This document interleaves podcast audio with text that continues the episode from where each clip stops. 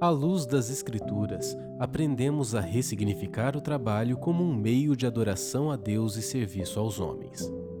Deixamos de ver o trabalho como punição e o vemos como vocação, um chamado celestial para que os seres humanos tomem parte na obra divina. Em nossas profissões é que passamos a maior parte do tempo, assim é extremamente urgente andarmos de forma digna da vocação para a qual fomos chamados. Bem-vindo à série Fé e Trabalho. Irmãos, vamos então para a nossa palavra dessa manhã. Nós estamos na série Fé e Trabalho, nossa profissão a serviço do reino de Deus. Essa série tem sido muito boa, né? Tem nos ensinado muitas coisas. Quando pensamos nela, pensamos em algo que nos fizesse sair da nossa bolha como cristãos. Viemos de algumas séries que falavam mais para a edificação da igreja internamente, agora decidimos caminhar em um tipo de palavras e compartilhar que nos enviam, que, que nos fazem entender o nosso trabalho na cidade que estamos habitando, no meio, no jardim de fato em que fomos plantados. Então, nessa manhã, o tema da nossa palavra, na série Fé e Trabalho, é trabalho infrutífero e sem sentido? Trabalho infrutífero e sem sentido? Então, a leitura bíblica que nós faremos nessa manhã, antes de entrarmos nesse tema, está em Gênesis, no capítulo 3, do versículo 16 até o 19. Então, você pode abrir a sua Bíblia ou acompanhar na tela, na projeção, que também será projetado. Então, Gênesis 3. E depois, na sequência, já a gente vai ler Eclesiastes 2,17 também. Então, a gente vai ler dois textos bíblicos nessa leitura bíblica de hoje. Gênesis 3, 16 a 19. Que diz o seguinte.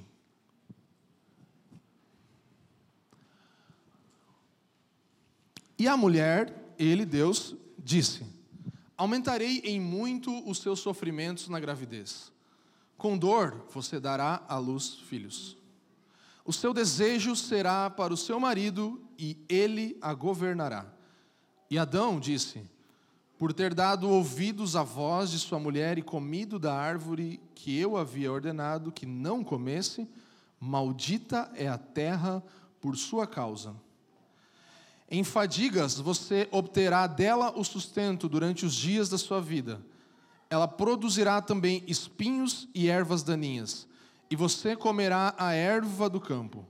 No suor do seu rosto você comerá o seu pão, até que volte à terra, pois dela você foi formado. Porque você é pó, e ao pó voltará. E agora. É, acho que não pulou aqui. Agora é Eclesiastes 2,17, que diz: Por isso perdi o gosto pela vida, pois me foi pesado demais o trabalho que se faz debaixo do sol. Sim, tudo é vaidade e correr atrás do vento. Vamos orar juntos, irmãos. Incline a sua cabeça. Pai, nós te damos graças por tua bendita palavra do Senhor nessa manhã para com a tua igreja.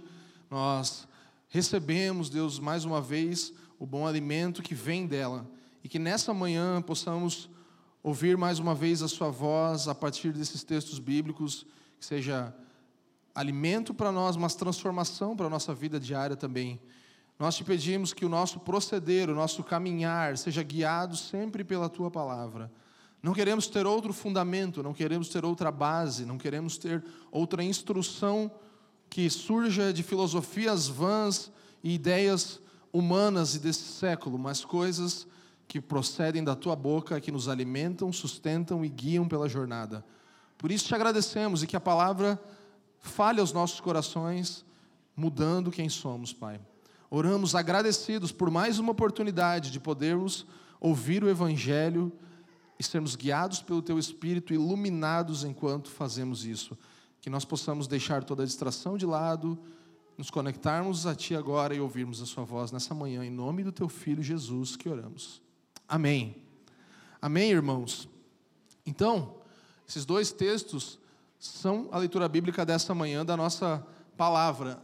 Trabalho, infrutífero e sem sentido. Então, nós estamos agora na terceira palavra dessa série. Teremos ainda, além dessa, mais duas semanas. É o que estamos planejando. Então, serão é, total de duas. Na verdade, foram três. Né? A, primeira, a primeira foi uma transição que o Felipe fez, então foi duas, na verdade. E aí depois, é, hoje, semana que vem, mais uma. Nós estamos trabalhando uma sequência de séries de palavras.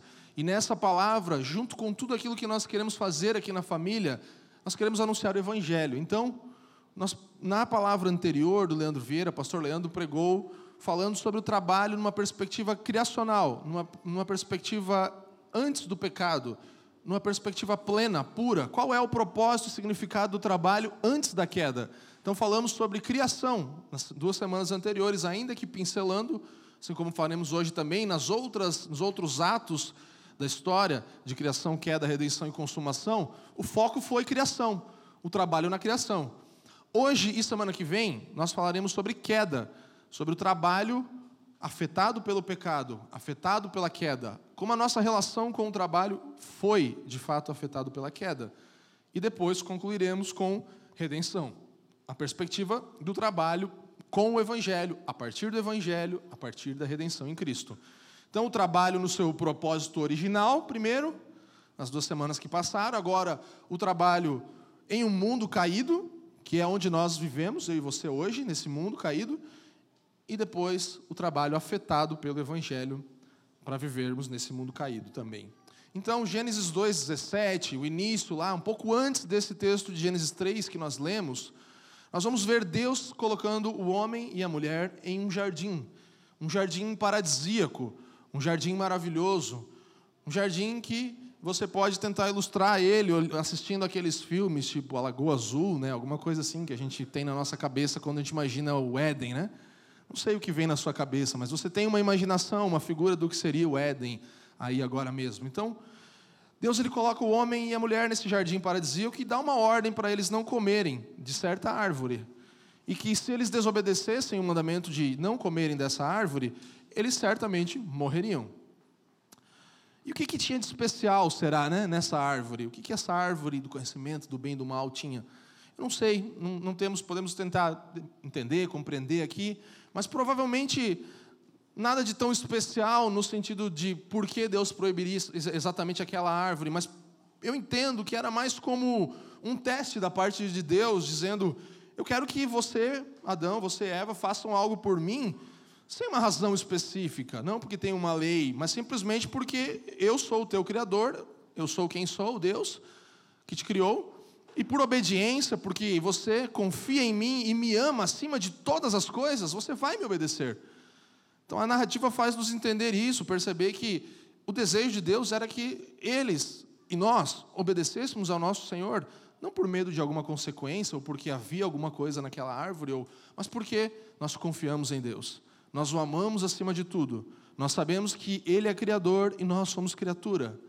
Então, antes da queda, nós percebemos que Deus dá ordenanças. Gênesis 2,15 vai falar das ordenanças de Adão e Eva, que nós chamamos de ordenanças da criação. Temos uma palavra aqui na nossa série Cristão e Cultura falando sobre o mandato cultural. Então Deus ordena ali ao primeiro casal que eles se casassem, que eles procriassem, que eles enchessem a terra, que eles exercessem domínio sobre as criaturas. Deus também ordena trabalho e descanso, ciclos de trabalho e descanso semanal. E nós chamamos essas ordenanças de mandatos criacionais, mandatos da criação. Então, temos aí um mandato espiritual, temos um mandato social, temos um mandato cultural, de gerar cultura, de relacionar-se, de servir e amar o Senhor sobre tudo. Então, o fato é que o homem foi criado para achar o cumprimento da sua vocação não na ociosidade, mas numa vida de trabalho recompensador, em obediência à ordem de Deus. Obedecendo a Deus, cumpriria o seu trabalho, faria disso. Porque o trabalho, nós já falamos isso, não é uma consequência do pecado. Queda, Gênesis 3. Ordenança de mandato cultural, Gênesis 2, antes do pecado. Então, é, você que ainda tem uma mente que imagina o, o, pecado, o trabalho como consequência do pecado, ah, não, eu não gosto de trabalhar, eu acho que é por isso, porque é coisa do pecado e tal. Não. Havia uma ordem para trabalhar antes do pecado. Faz parte da natureza de Deus. Então, a ordem de você cultivar o jardim vem antes do pecado. A relação com o trabalho agora é afetada por causa do pecado, como lemos em Gênesis 3. Mas a ordem de trabalharmos vem antes do pecado. Então, não, você não tem desculpa para não trabalhar porque é coisa do pecado, do, do, diabo e tal. O trabalho não é do diabo, Deus criou o trabalho, amém? Amém ou não amém? Deus criou o trabalho, irmãos. O homem foi criado para achar cumprimento da sua vocação, não na ociosidade, mas numa vida de trabalho recompensador, em obediência à ordem de Deus. Então, Adão, irmãos, vamos lá, a historinha aqui, você vai seguindo comigo, você conhece ela. Foi criado especialmente, como Lucas falou aqui na liturgia, para ser nosso representante perfeito. Ele perfeitamente nos representou, é o que a Bíblia diz. É, ele e Eva fizeram exatamente o que eu e você teríamos feito. Então não acha que ah, eu não teria pecado no lugar de Adão, né? Porque a Bíblia diz que ele é o nosso representante pleno, perfeito. Então, ele fez o que todos nós teríamos feito e continuamos a fazer, né? Não é porque, ah, Adão fez, não, então por que, que você não é santo hoje, perfeito, como você acha que você seria na frente da árvore?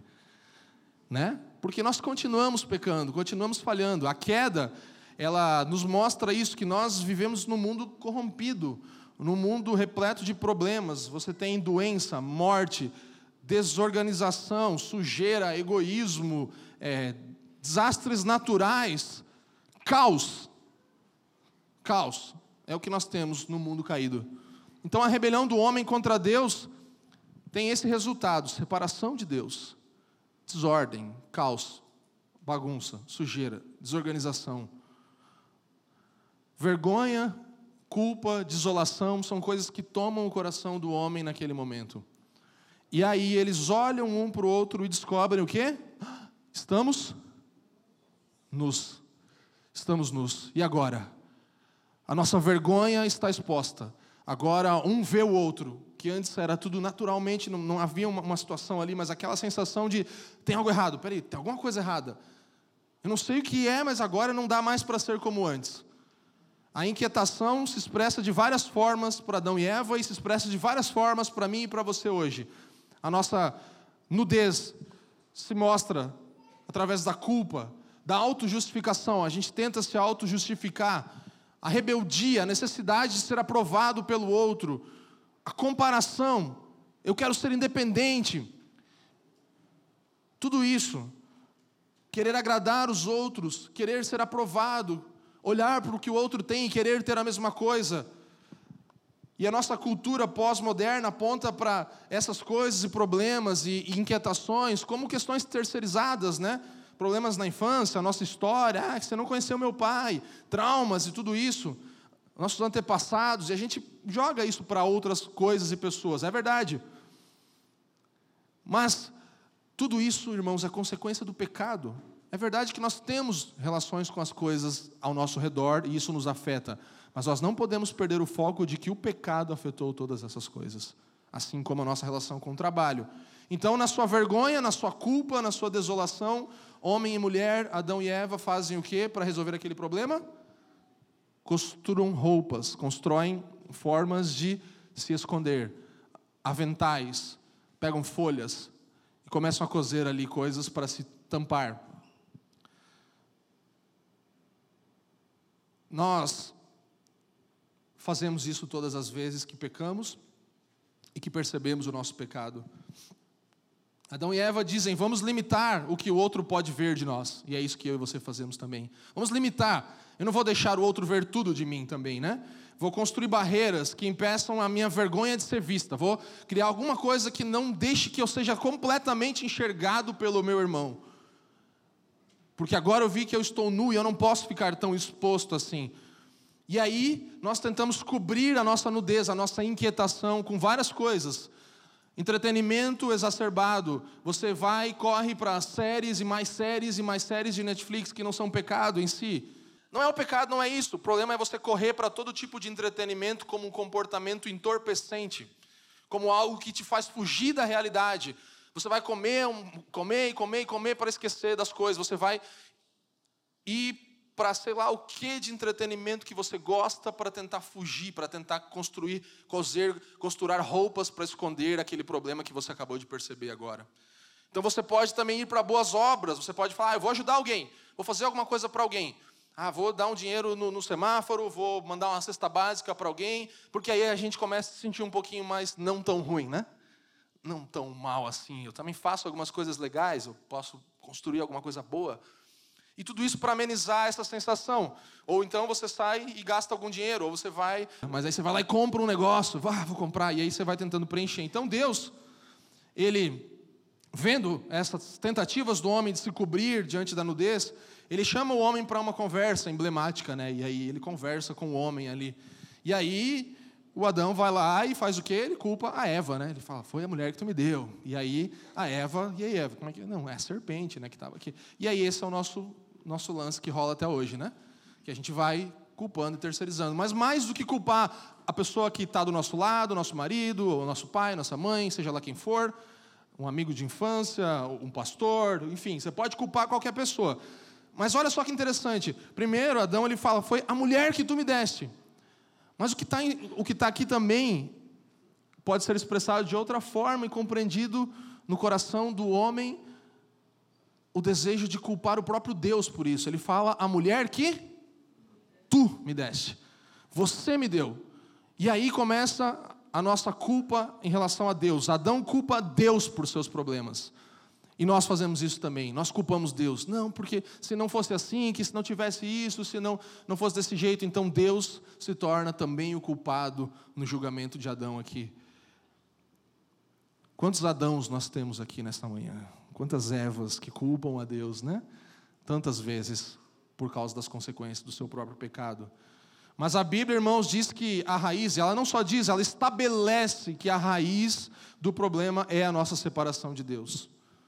E mais do que todas as filosofias e psicologias e formas de pensar e abordagens, nós temos uma abordagem, uma cosmovisão cristã que dialoga com o problema da humanidade, que é, em primeira instância, o pecado, que dá origem a todos os outros problemas não só dialoga, mas responde os problemas da humanidade. Esse é o tipo de visão de mundo que um cristão como eu e você temos e devemos expressar e executar a cada dia. Por isso estamos aqui para sermos enviados e vivermos essa visão de mundo e mostrarmos essa visão de mundo para as pessoas ao nosso redor que necessitam de um Salvador assim como nós. Então, a Bíblia diz, de acordo com um comentarista sobre Gênesis, que a queda de Adão e Eva no pecado não foi um simples ato isolado de desobediência, mas um evento de significado catastrófico para a criação como um todo. Os efeitos do pecado atingem a criação inteira. Em princípio, nada do que foi criado está imune aos efeitos corrosivos da queda. Quer analisemos as estruturas sociais, como Estado, a família, atividades culturais, como a arte, a tecnologia, funções corporais, como sexualidade ou alimentação, quer analisemos qualquer outra coisa dentro da enorme abrangência da criação, descobrimos que o excelente trabalho das mãos de Deus foi arrastado para a esfera do motim contra Deus. Toda a criação geme, Paulo escreve, sujeita ao cativeiro da degeneração. É isso que é o cenário, o pecado afetando todas as coisas e todos se levantando contra Deus como aquele que parece ser o culpado em vez de nós, os culpados. Gênesis 3, irmãos, é riquíssimo em teologia. Vai falar sobre a queda. E a partir de Gênesis 3 até Apocalipse 21, a história do pecado está continuando. Gênesis 1 e 2, Apocalipse 21 e 22, criação perfeita, consumação plena. No meio dessa história nós temos pecado e redenção. E o pecado aflige a nós até hoje. Então é relevante Gênesis 3 para nós, para os nossos dias. É cirúrgico, porque nos responde às questões que nós precisamos entender de Questões como: por que é tão difícil amar o próximo? Por que é tão difícil trabalhar? Por que a segunda-feira é um problema tão grande, como já falamos aqui, por causa disso? Eis aqui o motivo. O trabalho, irmãos, ele existe em um mundo sustentado por Deus, mas desorganizado pelo pecado. Criado, sustentado pelo Criador, mas desorganizado pelo pecado. E no texto que nós acabamos de ler, nós vemos que Deus aqui ele une sofrimento presente no amor e no casamento com o sofrimento do trabalho. Ele fala do domínio do, do marido, da esposa, das dores de parto da mulher, e ele fala também do, do problema que o trabalho seria, do jeito que seria difícil trabalhar, suar para comer. Então ele junta essas coisas. Ele vai nos mostrar que dar à luz de um filho, dar à luz a um filho e lavrar a terra aqui são conhecidas como trabalho doloroso. Dar à luz um filho, casamento, trabalhar, lavrar a terra é trampo, doloroso, difícil. Por isso que chama trabalho de parto, né, irmãs, mães? Trabalho de parto, não é uma brincadeira. Parto normal não é trampo mesmo, é trabalho de parto ali, é suado, né? E é interessante isso, porque isso está tudo junto, trabalho. Nós damos à luz também projetos, eu e você, que podem, num piscar de olhos, morrer. Acabou. Tudo aquilo que você tentou fazer a sua vida inteira. Carreiras de atletas, por exemplo, que se, se preparam fisicamente para chegar no auge da sua carreira e sofrem uma lesão, e a vida inteira deles agora está comprometida por causa de uma lesão. Profissionais excelentes que são mandados embora. No primeiro sinal de crise financeira de uma empresa, você é cortado. Mas eu sou o melhor cara dessa empresa, você foi cortado. Como Keller diz no livro Trabalho e Fé, o trabalho, mesmo quando rende frutos, ele é sempre doloroso, geralmente nos frustra e às vezes nos mata. Mesmo quando dá frutos, o trabalho é sempre doloroso, sempre vai ter dor. Geralmente você vai ficar frustrado. E às vezes você pode até morrer por causa disso. O pecado não afeta, irmão, somente a tua vida pessoal, individual, mas afeta também a vida social, a vida pública. O trabalho é afetado pelo pecado, amaldiçoado por conta da queda. O trabalho não é uma maldição. O trabalho foi amaldiçoado por causa da queda, por causa do pecado. E nós buscamos aqui entender sobre como o pecado distorce o trabalho, nessas duas palavras falando sobre queda, para que a gente possa ter esperança e combater agora os efeitos e recuperar um pouquinho dessa satisfação original do trabalho que a gente quer, né? Então esse é o objetivo. O trabalho, irmãos, não é uma maldição, mas juntamente com todos os demais aspectos da vida está sob maldição. Você me entende? Está comigo nisso? Então vamos falar das nossas dificuldades com o trabalho. Vou ter que correr um pouco, mas a primeira é a improdutividade. Espinhos e ervas daninhas nascem em Gênesis 3, nos textos que lemos. O trabalho produtivo, no, no original dele, tem um propósito, é parte do bom propósito de Deus para o homem na criação. Mas, depois da queda, algo muda. Enquanto nós tentamos produzir alimento agora, espinhos e o quê? Ervas daninhas nascem junto, toda vez que você tenta plantar uma semente. Sabe? Aquele capinzinho, aquele que você tem que arrancar, tiririca, né? Esse negocinho que quem já teve aí, já, já, já morou em casa, né? Que seu pai não mandou para você ir lá arrancar os matinhos, que daí você fala, não, vou esperar chover, né? Para dar uma amolecida na terra, daí eu consigo arrancar melhor. Né? Tem uns que riram porque, sabe, o resto é tudo Nutella, né? Que nunca nem arrancou uns capinzinhos aí. Mas erva daninha é tenso. É, é, é, difícil, às vezes você vai arrancar, você arranca quase toda a flor junto quando está ao redor de uma planta ali, né? E tal. Então, nós tentamos produzir nosso alimento todo dia, mas vem ervas daninhas e brotam. Cuidar do jardim simboliza, irmãos, toda a produção humana. Mesmo que você não seja um jardineiro. Você tem um jardim onde você foi plantado, a sua produção do que você faz. Então, a falta de sucesso, a frustração vai vir em todo o desenvolvimento das suas mãos, todas as obras das suas mãos vão ser frustradas muitas vezes. E uma das maldições é essa inutilidade, essa improdutividade que a gente experimenta, né? Nós temos alvos e objetivos grandes, maiores do que nós podemos realizar de fato por causa do pecado. E você pode ser então esse lavrador extremamente habilidoso, mas vai vir uma fome, vai vir uma enchente, vai vir um terremoto, vai vir uma chuva de granizo que vai destruir a sua lavoura. Então você precisa entender que, infelizmente, enquanto estivermos nessa terra, espinhos, abrolhos, ervas daninhas vão nascer no meio da sua hortinha no meio do jardim onde você foi plantado. Você vai alcançar, sim, mas muitas vezes, na mesma medida que você vai alcançar o que você quer, você vai se frustrar, ou mais ainda, né? Te alcança de vez em quando, se frustra de vez em sempre, né? Então, mais do que você se frustrar, porque está muito tipo, né? Eu, né? Que daqui a pouco vão falar, Vão cortar a minha pregação aqui, né? Porque está muito, ah, eu sou afetado e Deus vai me dar vitória. Não. Você muitas vezes está frustrando os outros também no seu trabalho, no seu jardinzinho. Você também frustra os outros. O seu sofrimento, a sua falta de habilidade, a sua inveja, os conflitos interiores, a sua comparação com o próximo é uma erva daninha, talvez, na vida de alguém também.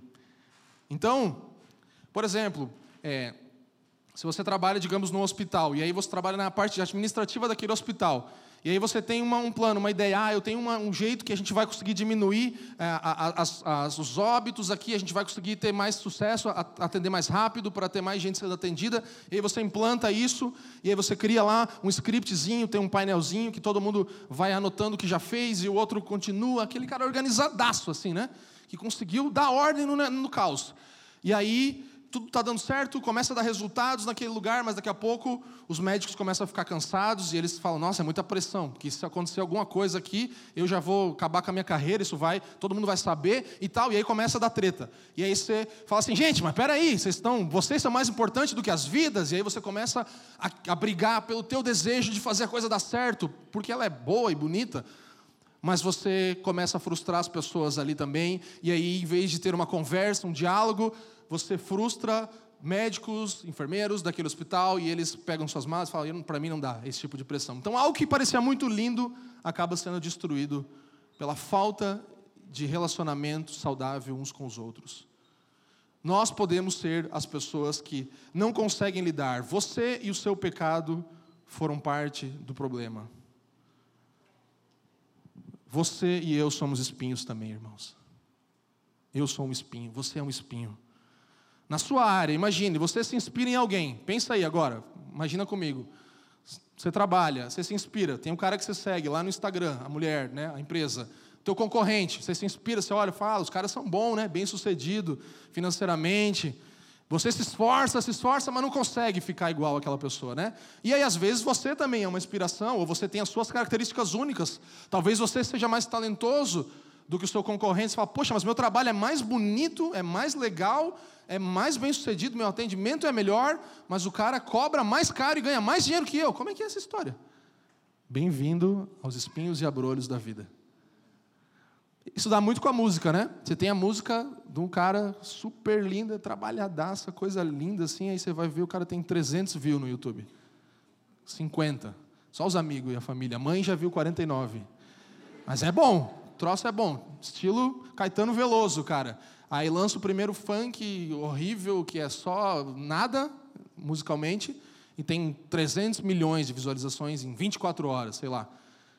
Que injustiça.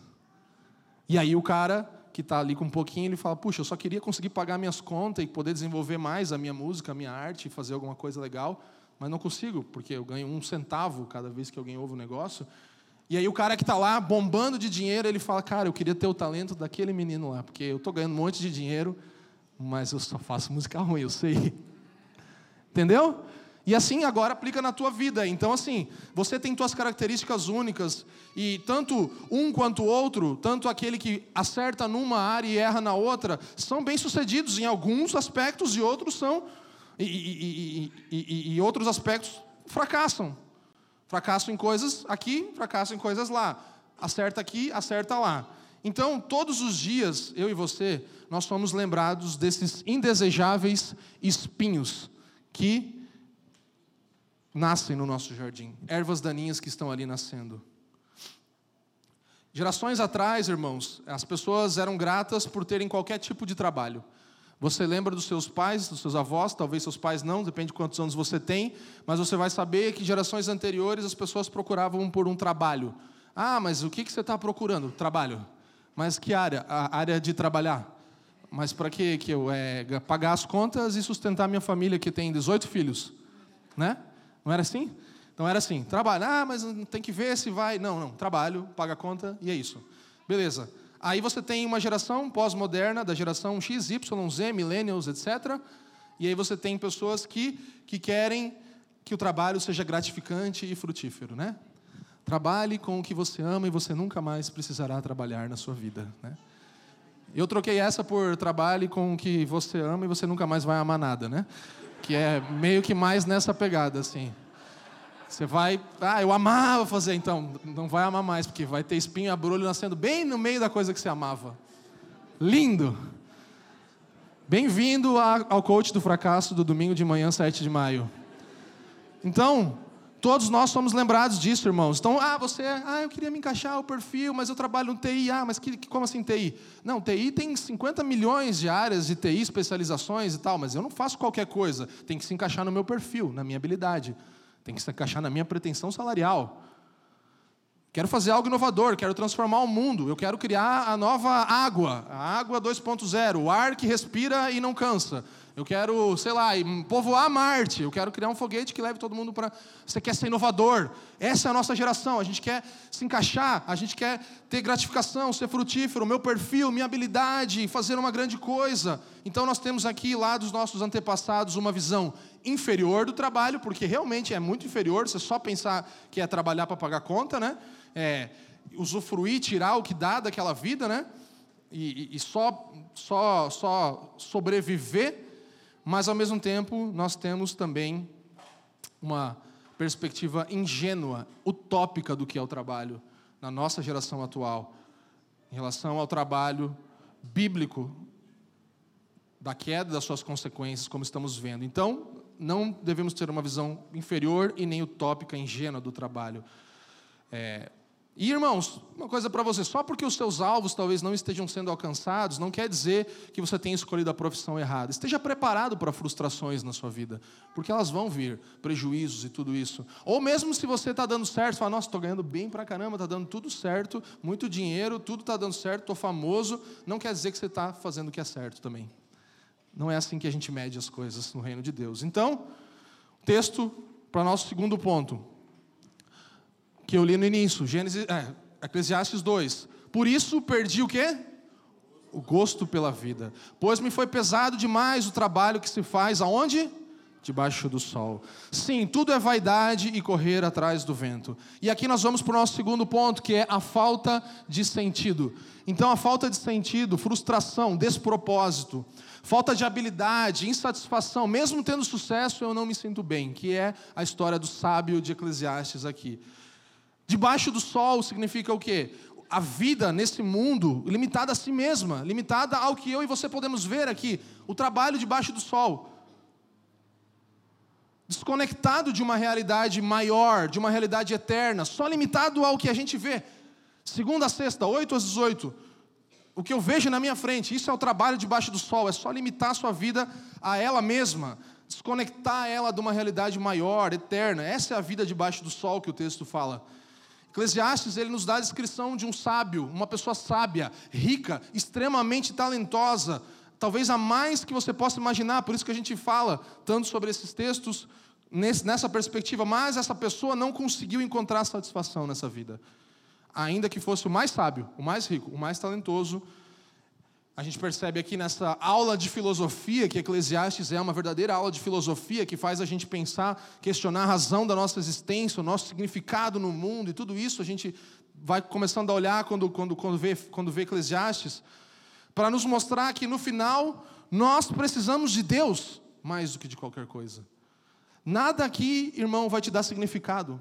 Nada nessa vida vai te dar significado.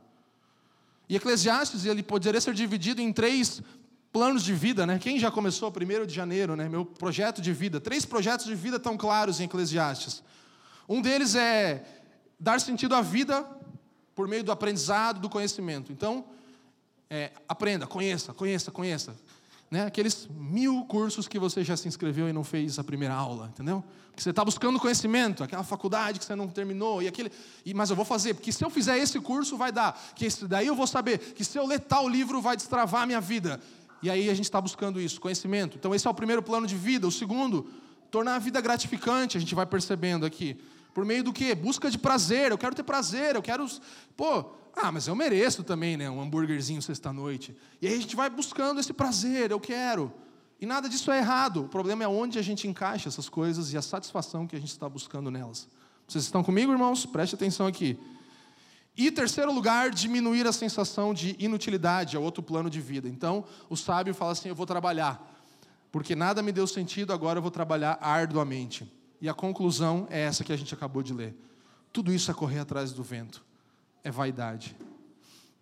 Se nós, irmãos, baseamos a nossa vida no trabalho, nas realizações, se nós baseamos a nossa vida no amor, nos prazeres, nas coisas que vão nos dar satisfação, no aprendizado, no conhecimento, nós vamos ter uma vida frágil e cheia de ansiedades. Por quê? Porque as circunstâncias, ervas daninhas, espinhos sempre vão ameaçar o fundamento das nossas vidas, se esse for o fundamento das nossas vidas. Sempre vão ameaçar aquilo no qual nós estamos construindo. Por isso, vivendo em momentos de ansiedade, de medos, de temores, que é o mal da nossa geração, nós sabemos que há várias questões psicossomáticas e tudo isso, mas um cristão ele não pode esquecer de olhar para aquilo que é a essência de todo mal nessa vida, que se chama pecado, queda. Então você tem recursos se você está passando por momentos de ansiedade, medos, crises, pânico. Há um recurso primário para todo cristão: Cristo e a Sua palavra. Eu e você estamos assentados nos lugares celestiais com Cristo, em Cristo Jesus. Esse é o nosso recurso primário. De lá, toda fonte de vida para mim e para você procede. Em segundo lugar, você tem um recurso chamado igreja, corpo de Cristo, conselho, oração, irmãos. Como Paulo Borges Júnior diz, pode faltar tudo, só não pode faltar irmão. Encontre um irmão, tem irmãos do seu lado. Terceiro lugar, você tem um outro recurso, graça comum. Você pode procurar profissionais, medicina, outras coisas, mas não esqueça dos dois primeiros recursos. Porque os dois primeiros recursos vão te levar para a essência daquilo. Não vão terceirizar, não vão falar, é, então, acho que você devia separar do seu marido, que ele é o problema, você devia sair do teu trabalho. Você vai sempre falar que o problema é outra coisa. Essa igreja que você está indo, talvez, não está te fazendo bem. Mas os primeiros recursos, a palavra do Senhor e o Espírito Santo e a vida da igreja vão nos levar a olhar para as ansiedades do nosso coração como coisas que apontam para a idolatria que está aí dentro de nós. A gente só tem medo de ficar sem dinheiro, de ficar sozinho, de desagradar os pais, de frustrar a esposa, de ser traído por causa da idolatria que tem no nosso coração. Falta confiança no Senhor em primeiro lugar para orientar todas as nossas vidas. Então a idolatria o pecado dos nossos corações é o que nos faz ter medos, ansiedades, porque se alguém abalar aquilo que a gente tem medo, tudo cai por água abaixo. Há um erro no fundamento, falta algo.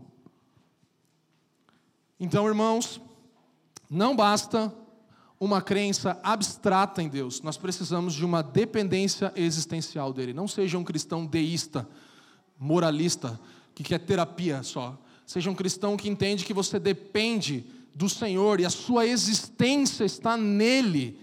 Você não, não pode só pensar em Deus e colocar Ele em um dos vasinhos da sua vida. Você precisa compreender que a sua existência total depende do Senhor. Isso é o Evangelho. Não uma crença abstrata, mas uma dependência, porque é isso que vai confiar estabilidade para você no meio dos ventos e das, das chuvas que vierem. É assim aquele que constrói sobre a rocha, ele não é abalado porque ele está firme. E aquele que constrói sobre a areia é constantemente abalado, e aí o seu fundamento se esvai junto com as ondas todas. Então, estabilidade que você está procurando e propósito que você está procurando estão aqui numa crença não abstrata, mas numa dependência existencial de Deus. Amém? Amém, irmãos? Então, o que, que os teus esforços estão produzindo? Para que, que serve o teu trabalho? O que, que você está produzindo? Cuidado, porque o seu trabalho pode estar te afastando, te distanciando de quem você ama, em vez de te aproximando. Sabe? Olha só para esse texto. Eclesiastes 4 diz o seguinte, no versículo 8. Eclesiastes 4, 8, no nosso próximo slide, vai dizer: Havia um homem totalmente solitário, não tinha filho nem irmão, trabalhava como? Sem parar. Contudo, os seus olhos não se satisfaziam com a sua riqueza. Ele sequer perguntava: para quem eu estou trabalhando tanto e por que razão deixo de me divertir? Isso também é absurdo. É um trabalho muito ingrato.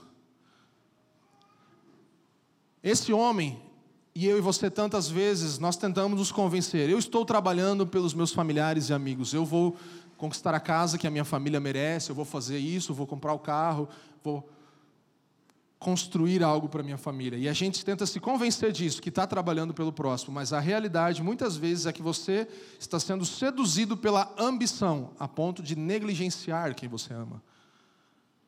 É uma sedução por chegar lá onde você diz que é para alguém, que a gente tenta, né, fazer parecer legal e bonito. E às vezes até é, como o exemplo do hospital que eu falei, mas isso não vale se nós negligenciarmos as pessoas ao nosso redor por causa da nossa ambição, por causa do nosso, nosso desejo desenfreado por chegar lá. Então, irmãos, trabalhar para si mesmo não compensa. Trabalhar apenas para você não compensa. Não vale a pena. Não é esse o propósito de Deus para com o trabalho. E eu quero terminar falando sobre o consolo. Então, nós temos um consolo diante de um cenário em que improdutividade é um fato, de que Trabalho sem sentido é um fato, eu e você queremos receber um consolo, porque senão vai ficar muito ruim, né? Você vai sair daqui desanimado, mas o Evangelho é uma boa notícia e eu tenho um compromisso, e nós, como pastores, de pregar o Evangelho todos os domingos aqui. Então, há algo bom, há um consolo da parte do Senhor, uma perspectiva nova, um equilíbrio para a vida nesse sentido. Porque o trabalho é a sua recompensa, é inescapável. Plantar e colher. Plantar você pode escolher, mas colher você vai, você vai colher aquilo que você plantou. E se não plantou, não vai colher nada. Então, é uma consequência certa. Texto um pouco antes do que, o que eu li, versículos 4, 5 e 6 do capítulo 4 dizem: O tolo faz o quê? Cruza os braços e come a própria carne. Melhor é um punhado com tranquilidade do que duas mãos cheias de muito trabalho e correr atrás do vento. Então você tem aqui o tolo cruzando os braços, ocioso, tolo ocioso. E aí você tem no final do versículo alguém que tem as duas mãos cheias de muito trabalho e muito correr atrás do vento. Mas no meio você tem uma, um conselho. Melhor é o quê? Um punhado com tranquilidade. Então não seja tolo e ocioso, meu irmão. Não cruze os braços. Mas também não seja ganancioso, dado ao muito trabalho. Aqui é que está a satisfação que vem como dádiva de Deus. Ter tranquilidade no punhado que você vai receber naquilo que está disponível para você. E isso nos traz um equilíbrio de trabalho e tranquilidade. Você trabalha, mas você está tranquilo. Trabalho sem tranquilidade não vai trazer contentamento. E nem tranquilidade sem trabalho, né? Também não traz contentamento. E aí, como que a gente encontra esse equilíbrio? Em primeiro lugar, reconheça e abandone os ídolos do seu coração. Ídolo do poder, do dinheiro. Reconheça e abandone. Segundo lugar, coloque os relacionamentos no seu devido lugar. Relacionamentos interpessoais, família, relações no trabalho. Coloque isso no seu devido lugar. E busque, em terceiro lugar, algo naquele que trabalhou por você. Na cruz do Calvário e pode oferecer descanso para sua alma. Cristo, o Senhor. Então, reconheça seus ídolos. Abandone. Coloque relacionamentos no lugar devido e busque o fundamento da sua vida naquele que trabalhou para que você pudesse ficar tranquilo e continuar trabalhando ao mesmo tempo. Então nós precisamos sair desses dois extremos, do triunfalismo idealista, né, e do fatalismo cético. Triunfalistas vão dizer: por meio do meu trabalho eu vou mudar o mundo, né? Eu vou ser o que vai enviar as pessoas para morar em Marte, eu vou criar novas coisas, vou fazer a diferença, vou fazer justiça e tal. É uma parada tipo assim, nossa, eu vou mudar o mundo. E isso é muito idealista. Mas ao mesmo tempo você tem fatalistas que vão dizer nada vai mudar. Não adianta. Não, não adianta. Não vou ter falsa esperança, ficar sonhando, ah, vai ser promovido, não sei o quê. Vou trabalhar para pagar minhas contas, vou usufruir o que der, vou tomar todos os cafezinhos que der para tomar no trabalho, 50 cafezinhos por dia. Vou usar o plano de saúde, tudo que der para usar, né? Porque tem que usar, e vou. E dá para ir quantas vezes no clube da empresa? 50? Então eu vou 51. Então eu vou vou sugar o que der, assim, porque não tem nada mais do que isso. Vou tentar fazer o que der, com, com né? Vou usar o máximo dessa empresa, desse trabalho, disso que, que eu estou aqui, porque não tem propósito. Então você tem triunfalistas e fatalistas. Mas o que a Bíblia nos chama é para não viver em nenhum desses dois lugares. O texto de Gênesis 3:18 que nós lemos, ele deixa isso muito claro, irmãos. Olha, leia comigo. Vamos lá, todo mundo junto. Ela produzirá também espinhos e ervas daninhas, e você comerá a erva do campo. Espinhos e ervas daninhas e alimento. Ervas do campo para eu e você nos alimentarmos. O trabalho vai continuar dando fruto. Embora não como perfeitamente deveria ser, nós vamos continuar tendo fruto do trabalho. E assim como temos trabalho e tranquilidade, nós temos aqui um, um, um consolo: espinhos e comida. Irmão, seu trabalho vai ser tanto frustrante quanto gratificante. Entenda isso. Tanto frustrante quanto gratificante. E de vez em quando, lá de vez em quando, o trabalho vai te dar um vislumbre da beleza, do maravilhamento, do jardim lá da criação, lá do início de tudo. De vez em quando a gente vai ter esse maravilhamento. A gente vai olhar, uau, é isso aqui que era para ser, né? Sabe? Vocês sabem algum momento que você já teve isso? Nossa, que perfeito, né? Deu tudo certinho, redondinho, até que nasce um espinho. Né? Ah, que droga. Corta. Deixa de novo crescer. E aí a gente tem a esperança de que isso voltará a ser experimentado por nós plenamente nos novos céus e na nova terra. Nós vamos de novo experimentar essa realidade plena. E eu encerro essa manhã com uma citação do Timothy Keller, para nos dar uma, um senso de eternidade em relação ao trabalho. E Timothy Keller, no livro Fé e Trabalho, ele diz assim: preste atenção, é a última coisa que a gente vai falar nessa manhã. Keller diz: nossas maiores, nossas mais profundas aspirações de trabalho vão frutificar completamente quando? No futuro preparado por Deus. Haverá trabalho a ser feito no paraíso do futuro, assim como houve no paraíso do passado pois o próprio Deus se alegra no que faz. Naquele paraíso, você será útil a outras pessoas em graus infinitos de alegria e satisfação. Você trabalhar, trabalhará com tanta habilidade, com toda a habilidade que sonhou. Por causa de sua esperança na história de que Deus vai redimir o mundo que ele criou, os cristãos sentem uma consolação profunda que nos capacita a trabalhar de todo o coração e a nunca ficar irremediavelmente desconsolados pela realidade frustrante que existe nesse mundo, onde espinhos crescem enquanto eles, cristãos, tentam cultivar outras coisas. Da mesma forma que aceitamos o fato de que nós, pecadores, sempre somos destituídos da glória de Deus, também aceitamos o fato de que, nesse mundo, nosso trabalho será sempre deficiente, porque sabemos que nosso trabalho nessa vida não tem a palavra final. Esse é o senso de eternidade que eu gostaria que você saísse daqui nessa manhã, compreendendo que amanhã mesmo você vai plantar novas sementes no seu jardim. Deus colocou cada um de nós aqui assim como Adão e Eva no jardim, no lugar onde eu e você fomos plantados para cultivar, para guardar aquele lugar. Espinhos vão nascer, ervas daninhas vão vir. O que nós vamos fazer? Deixá-las tomar todo o nosso jardim ou vamos cuidar, podar, tirar e continuar plantando até que aquele jardim gere frutos que alimentem as pessoas ao nosso redor? Que alimentem aqueles que estão perto de nós, porque nós entendemos o propósito do trabalho que o trabalho em si não vai ditar como eu vou viver, mas uma compreensão equilibrada de que trabalho é esforço e tranquilidade. Trabalho é frustrante e gratificante. Trabalho é espinho, mas é comida também. Amém? Então fique de pé no seu lugar, eu gostaria de orar com você enquanto nós cantamos uma canção. E eu quero te convidar a sair daqui esperançoso no Evangelho de Jesus, que permite que você pare de trabalhar para a sua própria glória. Amém? Você está livre para não trabalhar mais para a sua própria glória. Agora nós podemos trabalhar pela alegria de servir o outro, de colher pequenas frutas do nosso jardim e dar para o próximo, e abençoar o outro e não sermos também espinhos e abrolhos na vida do nosso próximo. Há satisfação num trabalho bem feito. E viu Deus que era bom. Quantas vezes você já olhou para o teu trabalho e falou: "Eu tenho satisfação nisso aqui, eu vejo que é bom". Teve muitos percalços no caminho, mas chegou aqui agora eu vejo que é bom. Isso é a esperança escatológica, Deus mostrando tem como você fazer uma coisa boa para a glória dele, tem como você viver nesse mundo de espinhos e abrores produzindo bons frutos ainda. É a graça de Deus, a graça comum que refreia, porque a, o pecado, a ordem era clara: não coma desse fruto, senão você vai morrer.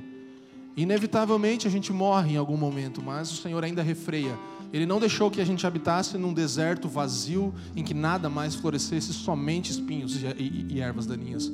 Mas Ele ainda permite que alimento seja colhido a partir do nosso trabalho, que abençoe as pessoas ao nosso redor e seja para a glória dele. Amém? Obrigado por nos ouvir. A Família dos que Creem é uma igreja local em Curitiba comprometida com o Evangelho e a vida em comunidade. Para nos conhecer melhor e manter contato, acesse famíliadosquecreem.com.br.